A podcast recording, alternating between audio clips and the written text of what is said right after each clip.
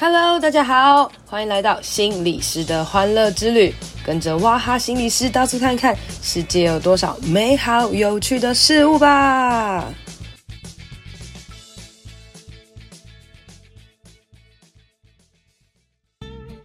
Hello，大家好，欢迎收听心理师的欢乐之旅。已经很久没有好好自己一个人来跟大家聊聊天了。呃，就是从一月开始啊，这阵子呢，我的 Podcast 蛮多都是找人 fit 哦，找人一起来录音这样子。那你说自己一个人录比较好呢，还是跟人录音一起比较好呢？说实在的哦，我比较喜欢自己一个人录音，嗯，因为呢，我有自言自语的功夫嘛，对不对？哦，就是当我自己一个人录音的时候呢，我通常都可以讲得很顺畅，然后都不用剪辑，所以我就打开麦克风，然后想录音，想说什么，想聊什么，然后就这样讲讲讲讲讲，然后就将音乐上传，然后就完成了。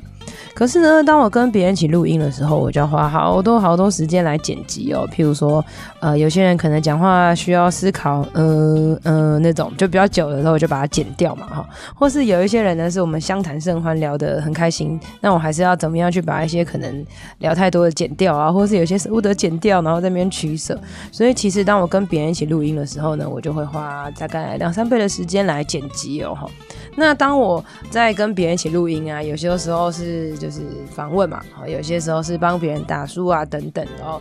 呃，其实这些对我来讲都是完全没有收费的啦，哈，所以就是做一个心欢喜灵快乐，就是做一个开心的这样哦。那我之前就是在找别人录音的时候，我就会想说，啊，要花那么多时间，我真的要就是要要录音吗？哈，但是又觉得。可是跟别人一起聊，一起激荡出更多有趣的事情，我就觉得哎、这样真的很棒哈。那可是跟别人聊了很久啊，这次就回来自己跟大家来聊聊天啦。那。呃，我我在一月的时候出了一本书，叫做《给我一点耍废的勇气》。我相信应该蛮多人都知道的啦，至少有听过 Podcast 的人应该都知道吧？哈，那出了一本书之后呢，这本书跟我上一本书啊相隔已经大概三四年了。那我已经很久没有当就是重新当作家的感觉，或者当作者的感觉哦。因为上一本书三四年前出的时候，这个网络还没有像现在这样子的这这么的发达这样哦。所以这一次出书呢，我反而真的就感觉到哦，我是一个。出书的人，然后我必须要为了我的书跑很多的通告啊，或是做很多的事情。那我个人是感觉蛮有趣的，而且我也蛮喜欢这种感觉的哦。怎么说呢？就是我觉得书好像带我去到呃更多的地方，然后体验到更多不同的事情。那甚至我以前就会觉得说。哦，写一本书要花好久的时间哦，然后我常常不知道要写什么，然后呃，在写书的时候就会觉得哦，为什么要写？然后遇到了很多的困难等等，就会觉得写书的意义到底在哪里？毕竟写书，你知道一本大概赚三十块左右嘛，我就啊，赚那么少钱，到底要干嘛写呢？哈，那可是反而在这阵子跑了很多通告的时候，就会觉得哇，写书真的很有趣诶。反而就是有些通告跑完，就会觉得哇，那我是不是要赶快再出下一本书，开才可以再去跑这些通告这样子哦？所以呢，这次我就想要来跟大家分享一下关于这个出书成为作者的这个历程跟过程啦，然后也给大家听听看呢，就是无论你是任何职业，你有曾经想要成为作家、想要出书的话呢，诶，你可以听听看这集哦。那呃，以上立场是我本人的哦，跟大家没有关系，所以大家也可以听听看哦。我通常在出这呃不，我不是通常，就是我在出这本书的时候，最多人问我的就是，这书是你自己写的吗？还是其实是录音，然后别人写的这样？然后别人问我这句话的时候，我都会觉得很好笑，就是。我是哪根葱啊？我是一个小女孩，对不对？然后也没有啊，我这个中年妇女呢，写书怎么可能会有人就是让你录音帮你写？通常这种是大明星或者是超级有名、草莽的人才会有。那像我们真的都是自己写的啦。哈，大部分的我相信坊间的作者其实也都是自己写的。其实写书呢，你说它到底难不难？他说难也难，说不难也不难哦。呃，我认真思考起来，我觉得它比减肥还简单。就是就是写书，你就是好嘛，反正目标就是，比如说六万字好了。那你就是，如果你一个礼拜写一千字，好，就一千、两千、三千，然后慢慢累积到一万、两万、三万，就是慢慢的累积啦。哈。所以我觉得最难之处，反而是来自于你到底要怎么写，要怎么样有一个架构这样子。那我自己其实算是一个速度很快的人，就是我想到什么，我就写什么。这也就是为什么我可以在我的 FB 上面常常乱发文，因为我觉得常常会有很多想法。可是我的想法其实是没有什么结构的，就是东想西想这些这样子。那一开始在签约签这本书的时候，我就就是哦，刚签完约约很兴奋，然后就乱写乱写，然后就写了，我觉得有个六七万字这样子。然后交给编辑之后呢，我的编辑人超好的，然后他就迟迟的无法就是帮我编辑。然后我也觉得很苦恼，因为我我觉得我写很快，但我我不觉得我写的东西是好东西。我我自己对于写书这件事情是真的是没有什么自信这样的。然后他又编很久，就是他都一直没有交东西给我。他没有交东西给我，一部分原因是因为他真的很忙。那另外一部分，我真真心相信是因为我真的写太烂了。哦，那我这写太烂的不是内容烂，而是就是没有什么结构啦。哈，那所以过了好一阵子之后，编辑就很认真的来跟我讨论，其实可以有怎么样更清楚的结构跟大纲哦。然后他也很认真听了我一些 podcast，觉得哎有哪一些主题其实不错啊，可以写这样子哦。所以他就跟我也讨论了一些比较清楚的架纲架构跟大。刚刚讲，然后我就照着他所给我的东西，然后开始去延伸，然后去写，然后怎么样让我的书更有结构、更完整一点。所以有人会问我说：“哎，书写多久？”哎，我就说，如果你要算写多久，可能就写三年，就是从第一本书出完没多久之后就开始写嘛。那真正写多久呢？真正写多久？我觉得几个月而已吧。我就真正认真开始写。所以其实对某些人来讲，你要写书，你就是闭关，然后很认真的知道要写什么，然后开始写。啊，不拖延，我觉得反而其实这个东西是是很快的啦。啊，我自己是因为结构性比较不好一点，所以我觉得出书对我来讲其实是蛮辛苦的事情。那你就问我想不想再出新的书呢？哎、我真的觉得蛮想的，但是要出什么呢？我不知道哈。那就看未来会不会有人很好的编辑再继续跟我讨论啦。哈，那为什么我想要继续出书？就是我觉得接下来要跟大家分享一下我的通告啦。我觉得通告真的超有趣的哦。那嗯，当我们在就是出版一本书之后，我们书都会有行销嘛。那行销他就会帮我们安排很多的通告，他可能会呃寄很多信给 KOLs 们，然后 KOC，然后或是寄给很多各式各样的单位，然后看看可不可以让书被露出哦。那你说书露出有没有什么用呢？说实在的，我也不知道到底有没有用。但是如果你不露出，就一定不会有用嘛。哦，因为你我们走进书店，你就会看到哇，书店书架上的书这么多，到底要看哪一些？那你可能就会。去翻一下，说，哎、我那天在 FB 上看到好像谁分享了这个，哦，你才有可能去翻一翻，才有可能去买这样子哦。所以当大家，呃，如果你没有买书啊，有 po 文的时候，对我们来讲都是一个很大很大的帮助。那这次我在出书的时候，就发现哇，有好多的这个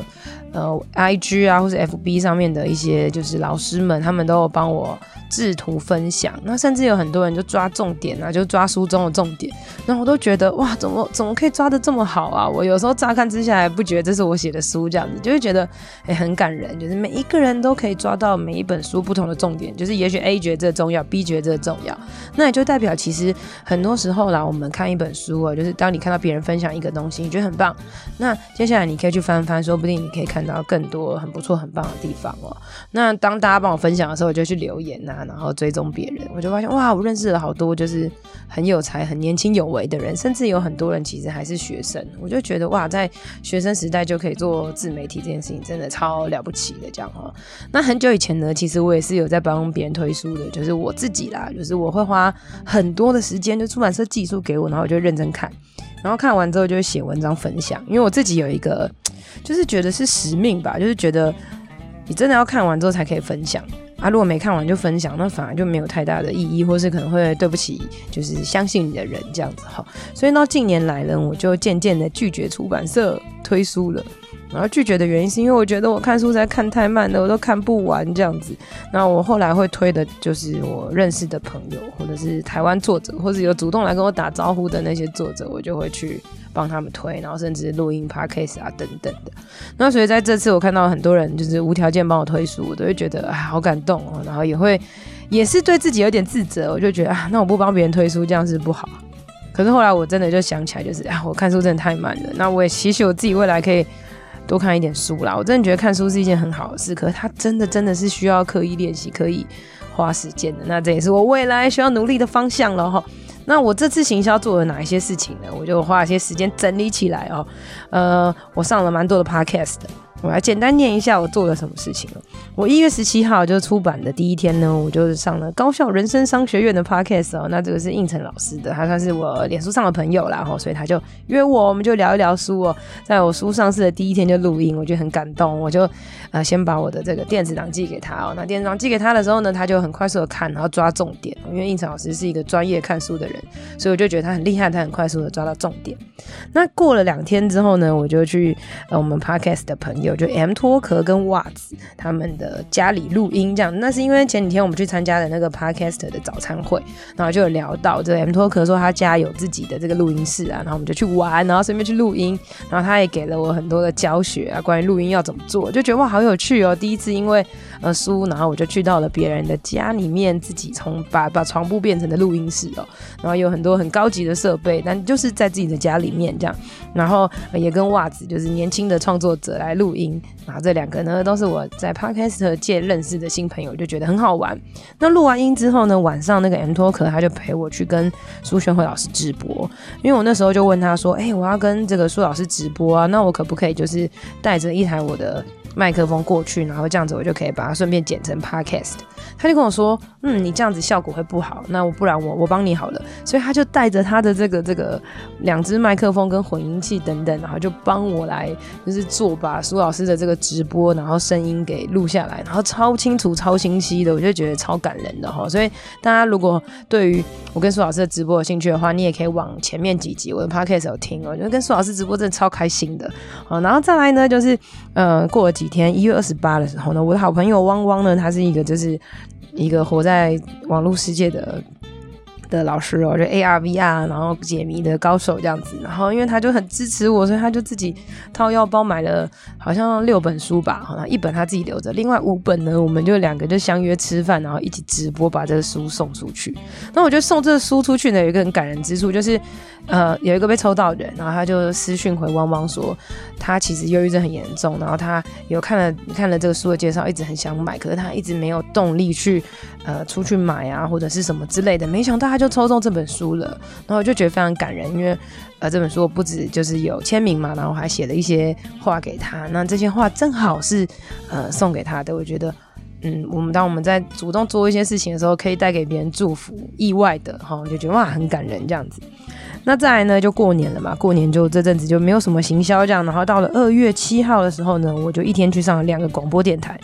那第一个电台是 Pop Radio，然后是这个李明一这个主持人哦，他是以前的一个这个艺人啊，哈，然后就呃跟他很快速的做一些访谈这样子。那晚上的时候呢，我们就去中广，然后去上了一个姜太的节目。那姜太这个节目主持人，我以前是没有听过的。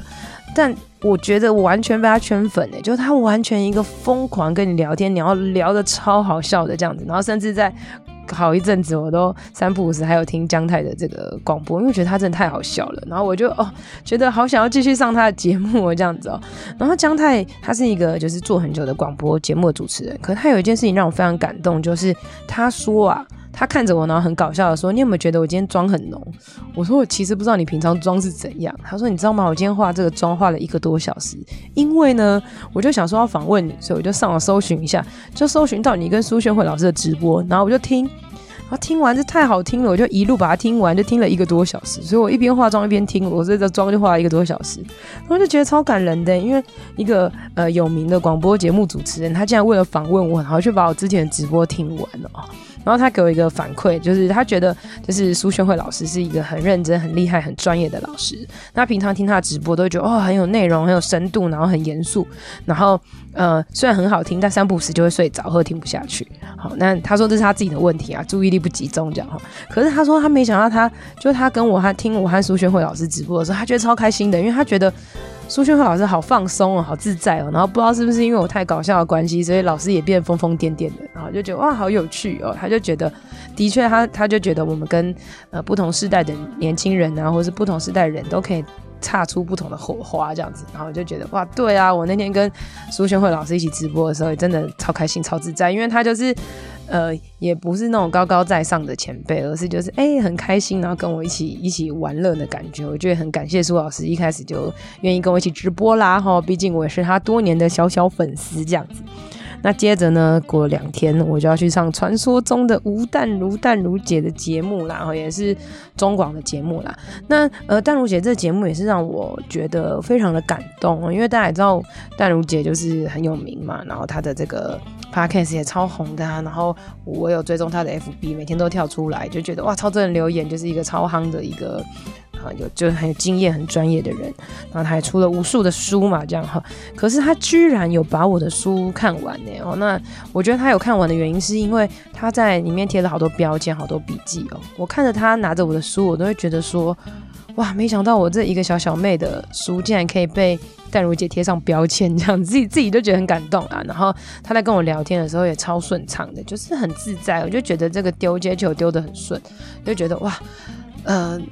虽然他是前辈，但是他却非常的很认真仔细。我觉得这就是成功人士必要的条件吧，就不会因为你红，然后就随便。我觉得这件事情让我觉得很感动。那再来呢，就 二月十五我就上海苔熊的 podcast 啦。那海苔熊呢，个人我个人觉得哦，就是上海苔熊的节目，应该算是我上所有节目里面最紧张的，就是。呃，因为我觉得他可能就对我来讲是算是同行吧，然后我自己个人其实蛮敬仰他的，就是我会很认真听他的 podcast。虽然我们其实，在脸书跟 IG 都是朋友，但是连接没有太多啦。哦，但是我就觉得哇，这个人真的好认真、好努力、好值得效法这样子。但也听说他是疯疯癫癫的，那我就想说，哇，也搞不太清楚自己到底要怎么样的一个状态来面对他哦。那结果没想到跟他聊天的时候，哦，就是一样很开心这样，然后就是东聊西聊，然后。胡扯瞎扯，这样还聊到就是存钱啊，然后什么工作等等的，然后呃跟他录完节目之后啊，他还后续就常常跟我聊天，就是譬如说我跟他讲说，呃一天做一件有意义的事情就够了，然后他就觉得说，哎、其实有道理耶，然后后来他就觉得说，哎、那又有另外一个 bug，我们就开始去讨论这些事情这样子，然后有看到他去跟别的地方留言，就说。就是哇，他真的很很正能量，真的是被他影响到。跟他广播访问完之后呢，我就正能量好几天。嗯，但是最近又又没有了，这样，那我就觉得很有趣，这样子，我就想说，哎、可以常常跟我聊天，没关系哦，这样子。那对于海苔熊来讲，他就是一个超级认真的人，虽然他常常会说他可能很拖延啊，或者是卡在这个博士论文嘛，哈，他博士论文本来就真的很值得卡啦，这样。那我会觉得。啊，如果可以的话，他可以多效法我一点耍废，我也可以多效法他一点努力，这样交换起来，我我相信我应该可以更这个有为有成就才对哈。那接下来呢，到了二月二十号，我就去高雄电台啊，上高雄电台。那你说高雄电台那么远，真的跑去高雄吗？没有没有没有，就是他是线上啊，用赖录音，我觉得真的蛮有趣的。那因为那时候我白天有工作，然后所以跟他约下午的时间，所以我就很有趣，我就在中校新生站，然后租了一个小树屋的电话亭。然后就在小树屋的电话亭里面，就是跟这个高雄电台的这个广播的主持人做访问。我觉得这个经验蛮特殊的，虽然我有点搞不太清楚我到底要怎么样可以听到这个节目。那如果大家有听到的话，你可以。看看就是背后有没有听到那个捷运哔哔声了哈，然后由此我也知道，就是捷运站的小树屋的电话亭其实隔音效果没有很好，所以大家如果呃想要有安静的空间的话，还是要租真正的小树屋这样子。好，那再来呢就是呃二月二十三呢，我就跟我的朋友 parkas 的朋友庄宝，然后心理师干杯，我们就来录音。然后这时候他也他人也很好，他就带我去了录音室，然后在录音室录音，我觉得是一个很有趣的一个体验。那我们也一样。也是乱聊哦，我觉得在 在心理师干杯最有趣的地方，就是因为心理师干杯粉丝数很多，然后大家都是爱这个人，所以胡搞瞎搞都没关系。那那时候他也教我混音器怎么用，所以我在里面就是疯狂的乱按音效，就是整个就是因为很熟，所以就变成是一种玩乐的感觉，然后那轻松愉快的感觉。我觉得大家有趣的话，有兴兴趣也可以去这个心理师干杯来听一下哈。那再来呢，就到了二月二十四，我去了一零四的 Podcast，那一零四很有趣，他们其实是。年轻人啦，然后他们做的就是会去访问很多不同职业职场的人，然后访问完之后呢，他们就会做成节目，然后就让年轻人去收听嘛。所以我觉得大学生啊，然后或者是高职生，其实如果你们有听这种很认真做节目，因为他们是公司认真做的节目，哈，这主持人是是他是他是工作是有薪水的哈，而且他们住在很漂亮的录音室，就代表其实他们是有花这经费投资下去的。那大家在未来对人生迷惘啊，然后有一些想。想法的时候，就是听听前辈，听听不同人分享是很好的。所以我觉得一零四的节目也是，我个人觉得蛮推的，而且跟他们聊天也是很认真，觉得很开心。而且主持人是这个年轻美眉嘛，但他们做了超多笔记的，也是很认真看书，我也觉得哇，很认真的人就是很值得鼓励啦。好，那接下来呢，就是三月三号这一场呢是超级酷的，这就是洪仲清老师的 FB 的脸书直播。那大家都知道洪仲清老师就是 FB 粉专人数很多，然后房间所有的心理书籍几乎都有他的推荐。那我的编辑跟我讲说，只要洪仲清老师推荐的书，一定都都会很慢，因为洪仲清老师真的很认真，他的粉丝数也非常的多。那他有多认真呢？我觉得超超厉害。就是我们三月三号约直播嘛，那直播之前我们已经有先约一个要 read 的部分。好，所谓 read 的部分就是老师会告诉我说，诶、他觉得哪些重点可以讲，哪些觉得不错的地方。那在呃，就是三月三号之前，就好像是二月二十八吧，就洪老师跟我就是 read 的时候。他真的很认真，很认真的赞美我，诶，就是我刚前面有讲说，其实我对我的书的信心，对我自己的文字的信心没有到很大啦。哈，但是洪老师就超级认真赞美我，他觉得说，在我的这个文字这种轻松愉快的这种年轻人的口吻，他觉得是。不是一般人写得出来的。他说他很多时候看书就是书就是这样，因为他看真的很多的书，但他看我的书的时候，他要感受到呃这个年轻的活力，然后还有希望与盼望。他就看着我就觉得哇，我好像是一个可以继续成长的人。然后他已经年年岁老去，但他觉得哇这样真好这样子，所以他就很很认真的想帮我推书，这样我就觉得哇超感动的哈。然后所以我那天在跟他直播的时候也是聊得很开心，而且有很多人给我回应跟回文，然后就觉得很感动。而且我相信在洪老师的。这个 FB 的直播，这个小天地的这个地方啦，其实是给予非常多人这个温暖与关注的。它有点像是一个怎么讲，就是网络的一个社群空间，我觉得非常的棒哦。所以大家有机会也可以去追踪洪老师的洪仲清老师的 FB，然后定期的看直播，一个人帮你把书的重点说出来，我觉得非常非常的棒哦。然后当你听完这个书觉得很棒的时候，一定要把它买回家，因为书真的很便宜，两三百块而已，但是你却可以得到一个人他。大脑里面很多的精华啦，哈。那再来呢是就过了一阵子，到了三月十四号，虾皮直播，虾皮直播真的超级酷的。大家知道虾皮有卖书吗？大家知道虾皮有直播吗？哈，或者是大家有在看虾皮直播吗？诶、这个对我来讲是完全跨领域的一件事情哦。那当我到了虾皮直播的现场的时候，超级超级大的摄影棚，那个摄影棚就跟呃我多年前上陌陌购物一样这么大哦，然后非常非常的专业。虽然他没有帮我说话了啊，主持人很。正我整个人素颜哦，然后但是我们在直播过程当中也是非常的开心，因为主持人啾咪啊，她是一个正妹哈，但她是正妹，但她却读了非常非常的多的书哦，就是我们很多时候对直播主有个印象就是哦，就是很漂亮啊等等啊，就是很会跟别人聊天，但她不是只是漂亮会跟别人聊天，她更重要的是她。他让你感觉到他饱读诗书，而且用心预备，他都会去提前先去追踪我的粉专啊，先去看我在干嘛，做一些什么事，就是有做好功课的。我觉得非常的感动这样子。然后在直播的时候，真的非常多人听诶，听说那一天的直播的这个人数就有两三千人，然后然后同样的就叫大家留言就可以抽书啊等等的，哇，那噼里啪啦的留言就觉得哇，直播或者是所谓购物频道，真的又是另外一个世界，我就觉得超好玩的哦，真的。哎，我觉得如果有机会，人生可以成为购物主播。会是一个很好的体验，因为我我多年前在某某直播也是令我难以忘怀啊，好想要兼差啊哈啊，可惜我越长越胖，就没有办法当电台主电视主播这样子哦，只能就是觉得那天虾皮直播我帮我圆了小小的一个梦这样子哈。那晚上呢，我就是去了拉蒂斯智商所，那拉蒂斯商所智商所呢那边就是呃有一个办沙游的课程，然后那些沙游的课程里面的同学们呢就买了我的书哦，所以我就在他们中间休休息时间的时候去来了一场签书会，我觉得超感人的。就是有一半是我的朋友，有一半是我不认识，但他们都给予我很大的支持，然后让我在签书的时候感受到一种虚荣感，这样子哈。那最后呢，就是三月十八最精彩的一场，就是早上我先去教育广播电台上节目。然后教育广播电台是一个很古老、很复古，已经做了二十三年的广播电台，我觉得非常的感动，一件事可以这么持续的做。然后去那边跟他们分享，其实主要是分享我自己的个人经历，还有我的呃桌游啊，上一本书跟这一本书，我很简单的聊这样子。然后晚上呢，我就是这个我的出版社方舟啊，他们有另外一个作者是韩国人，然后他出的是一个关于精神疾病的，来自精神。神疾病的国度的一个呃书哈。那这个作者呢，就是跟我一起直播。那当初呢，我们来设定这直播的时候，就是在他们一个很漂亮的书店哦。那我们那时候就想说啊，那那要不要开放现场大家来，就变签书会这样子？那呃，出版社就有一点顾虑跟担心，因为其实如果两本书的作者，那其实韩国作者嘛哈，可能也不确定来的人会是谁哦。然后其实大家在直播的时候也会有一些紧张跟害怕等等的。那我们就改成就是现场好，就是。虽然到现场，但是是用直播的方式。那我觉得那天也是蛮感人的，因为其实是韩国的作者嘛，哈，但我们请了一个很可爱的就是翻译的姐姐这样子，然后她也是基督徒啦。然后我们主编呢非常的用心，他会先约了我们在直播之前呢，先去大道城逛一逛，然后一起吃饭，然后疯狂点菜啊，然后喝酒啊，然后让我们的气氛很愉悦之下，我们再一起直播。那直播的过程当中，其实这个作者李端啊，他非常非常的。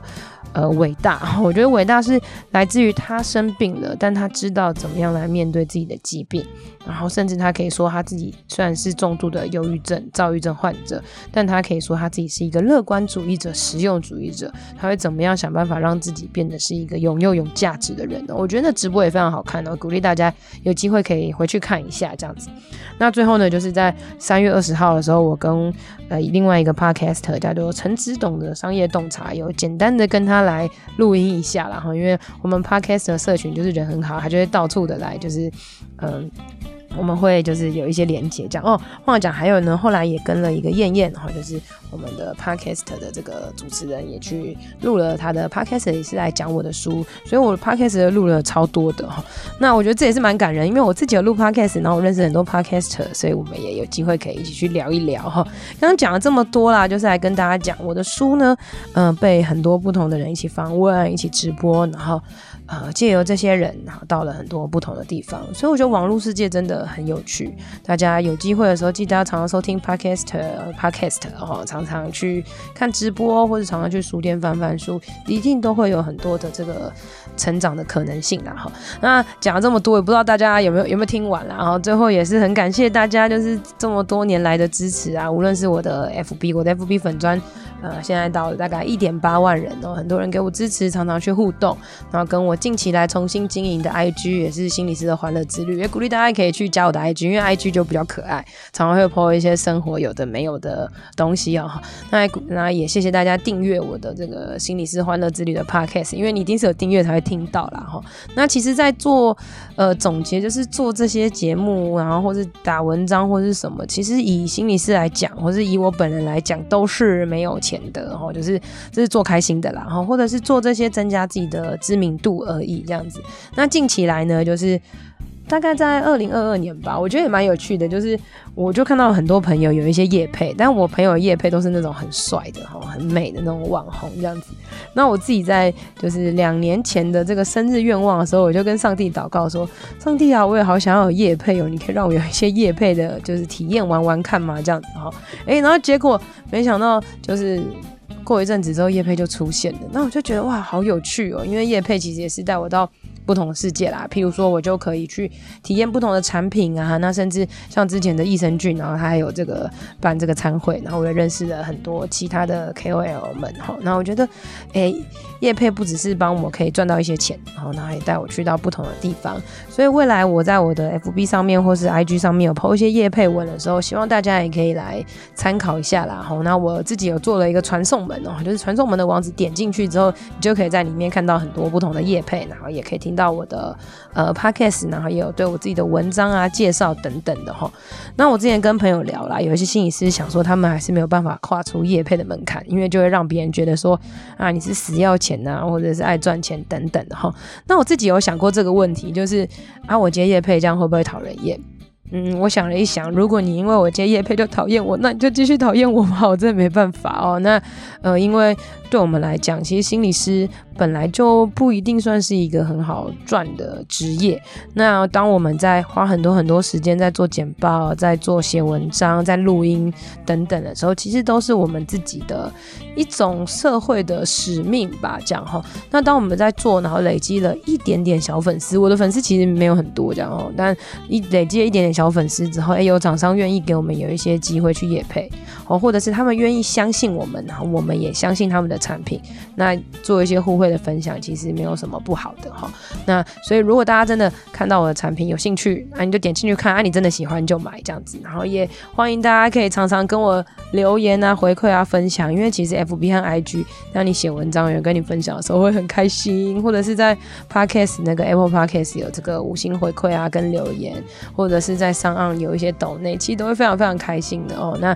最后呢，要跟大家讲，终于终于又有一个我的抖内啦，也是孟勋老师啊，他在一月二十四的时候呢，有有抖内我一点钱，然后他留言写。借你耍废的勇气，耍废后才能走更长远的路，不是吗？吼，对啊，谢谢各位老师们，我觉得老师们也有各自的辛苦啦。那在带学生的事情上面，好好的耍废，耍废才会呃。可以走自己有勇气的路哦。那大家常常会最后会说啊，就是我觉得你根本没有耍废啊，你做很多事情哦。那我自己觉得，其实我真的蛮耍废的，因为我真的花很多很多时间睡觉。但是为什么还是可以常常产出一些文章或是录 podcast 呢？因为我觉得真的是我休息足够了。然后我觉得我用我空闲的时间来做这些，我觉得我其实还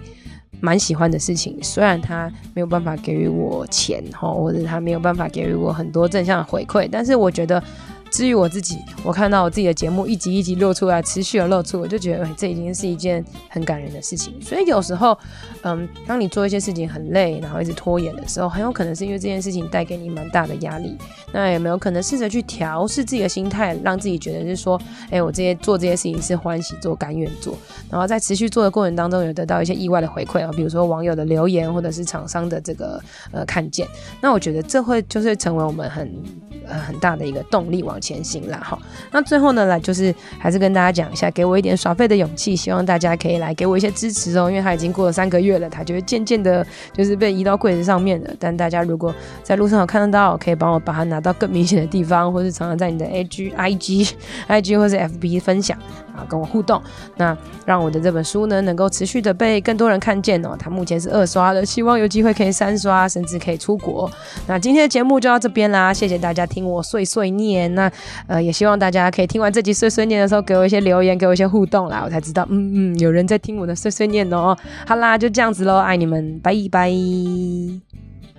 今天的节目就到这里喽，希望你喜欢，希望对你有帮助。别忘了要来我的 FB 还有 IG 心理师的欢乐之旅留言和我互动哦，你的回馈会是我最大的动力。当然也别吝啬来 Apple Podcast 留言五星评论，还有分享这集给你的朋友。我是王雅涵，智商心理师，大家都叫我哇哈。我们下次见，拜拜。